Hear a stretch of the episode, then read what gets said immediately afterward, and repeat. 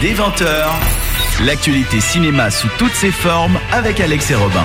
Et comme promis depuis le début de cette émission, on va faire un petit crochet du côté de la Croisette où on retrouve Alex. Tu es avec nous par euh, téléphone. Salut Alex. Salut Robin. Comment vas-tu? Comment ça va sous euh, le soleil canois?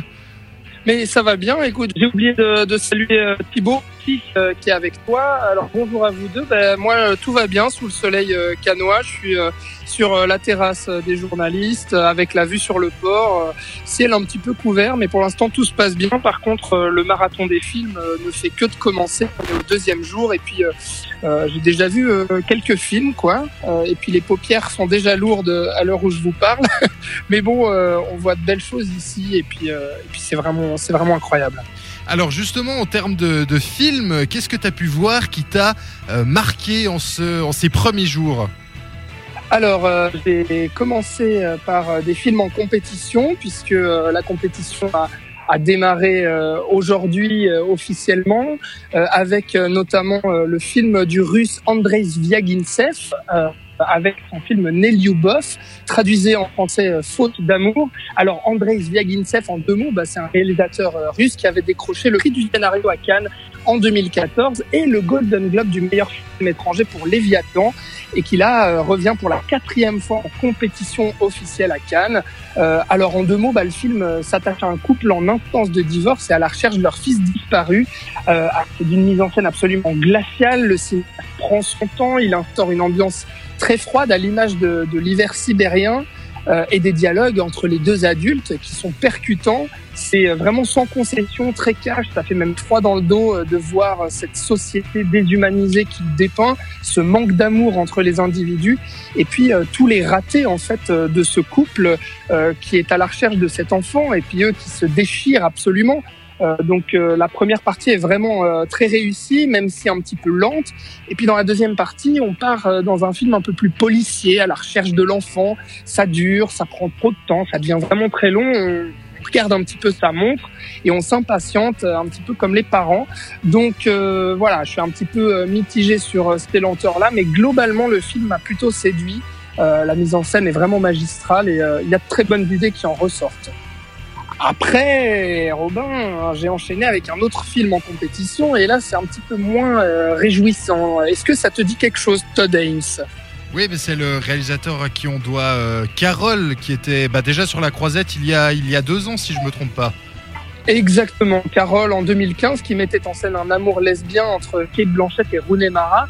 Et alors là, Todd Haynes est de retour en compétition avec euh, Wonderstruck, un film qui suit deux époques distinctes, l'une en noir et blanc, tournée à la manière d'un film muet, qui suit une jeune fille à la recherche de sa mère dans le New York des années 30, et l'autre dans les années 70 où l'on suit Ben, un jeune garçon soudainement atteint de surdité qui recherche son père. Alors euh, les deux histoires, on les suit en symétrie, mais franchement, il y en a aucune qui passionne. On sait jamais quand le film commence. Et honnêtement, Robin, euh, pour moi, le film n'a jamais vraiment commencé. C'est vraiment très décevant. Euh, les deux actrices Julianne Moore et Michelle Williams, quand même, qui sont là, bah, ils font quasiment de la figuration. Alors à part la gestion sublime de la musique et la mise en scène soignée qu'il faut laisser quand même à Todd Haynes, bah franchement il n'y a pas grand chose à sauver. Donc une grosse déception pour ma part. Et puis alors dans le nombre de films que tu as vus, euh, je pense que tu as eu quand même déjà un, un petit coup de cœur, j'espère pour toi en tout cas. Oui, j'ai même eu un gros coup de cœur euh, aujourd'hui pour euh, le film Mugen no Yunin. Je sais pas comment ça se prononce, c'est du japonais, mais euh, traduisez euh, La lame de l'immortel du réalisateur japonais Takashi Miike, qui revient avec son centième film après être déjà vu à après être déjà venu à Cannes en compétition plusieurs fois. Là, il adapte un célèbre manga qui raconte l'histoire d'un samouraï immortel, Manji, qui, après une bataille épique à un contre sang, perd sa petite sœur et se fait empoisonner par une sorte de sorcière qui lui verse des vers dans le sang. Jusque-là, euh, tout va bien, Robin, ça te donne envie. oui, mais je pense que la suite va être un peu plus sanglante, non? Alors c'est très sanglant, exactement. Il y a vraiment euh, des batailles épiques, euh, parfaitement chorégraphiées. Euh, c'est absolument jouissif. il y a du sang qui gicle dans tous les sens, des membres qui tombent par terre, des batailles à n'en plus finir. Euh, parce qu'il y, a, il y a cette histoire de vengeance, justement, une fille qui va venir vers ce samouraï immortel, qui va lui demander son aide afin de, de tuer une fratrie de samouraïs et de venger ses parents. Et puis là, voilà, on va s'en suivre pléthore de, de batailles comme on les aime, et puis une réflexion très intéressante sur l'immortalité et la vengeance. Donc un film très intelligent, euh, qui dure 2h20 et qui est passionnant vraiment euh, dans sa mise en scène. Donc euh, ça vraiment, j'espère que ça va sortir chez nous en Suisse parce que ça vaut vraiment le détour. Et puis j'aimerais t'entendre un petit mot sur le film d'ouverture qui a été projeté donc hier mercredi, qui est également sorti hier mercredi dans les salles romandes. C'est Les fantômes d'Ismaël d'Arnaud Desplechin. Tu as eu l'occasion de le voir ben, ben, à Cannes. Qu'est-ce que tu en as pensé?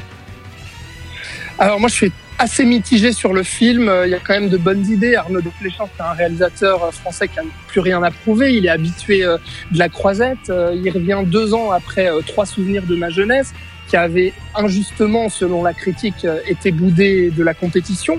Et alors là, voilà, le, le programmateur Thierry Frémaux lui offre le, le film d'ouverture, Les fantômes d'Ismaël, qui raconte euh, l'histoire d'un cinéaste veuf qui est en train d'écrire son film, un film d'espionnage avec euh, un personnage du nom de Paul Dédalus, qui revient souvent dans les films de Desplechin.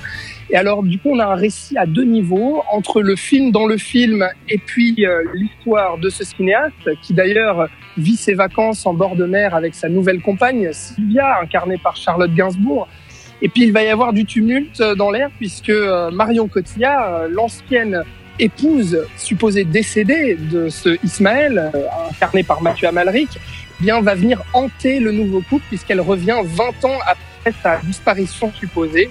Voilà, le film jongle entre ces deux récits de façon assez maladroite, ne développe pas les thèmes jusqu'au bout et m'a laissé clairement sur ma faim avec pas mal de maladresse et voilà, j'étais assez, euh, assez déçu euh, de ce film d'ouverture en tout cas. Eh ben, merci Alex, on va te laisser partir parce que je suppose que tu as un film à aller voir maintenant. Euh, on rappelle que on peut retrouver euh, tous les jours une chronique en direct de Cannes, bien sûr sur, euh, bien sûr le site de cette radio.ch. On peut aussi suivre tes aventures canoises via les réseaux sociaux, notamment Snapchat. Et puis nous, on se retrouve la semaine prochaine pour débriefer avec toi, eh bien cette 70e, 70e édition de Cannes avec notamment ton ton bilan, tes coups de cœur, tes coups de gueule. Euh, donc, euh, bah, la semaine prochaine, Alex, profite bien. Ça marche, merci beaucoup, Robin. À la semaine prochaine. Ciao, ciao. Salut. L'actu ciné, elle est dans 7 art. Le jeudi dès 20h, l'actualité cinéma sous toutes ses formes avec Alex et Robin. Et oui, puisque eh bien on va enchaîner tout de suite, on approche des 21h, c'est donc gentiment l'heure eh bien de, de laisser la place, de terminer cette émission cinéma mais avant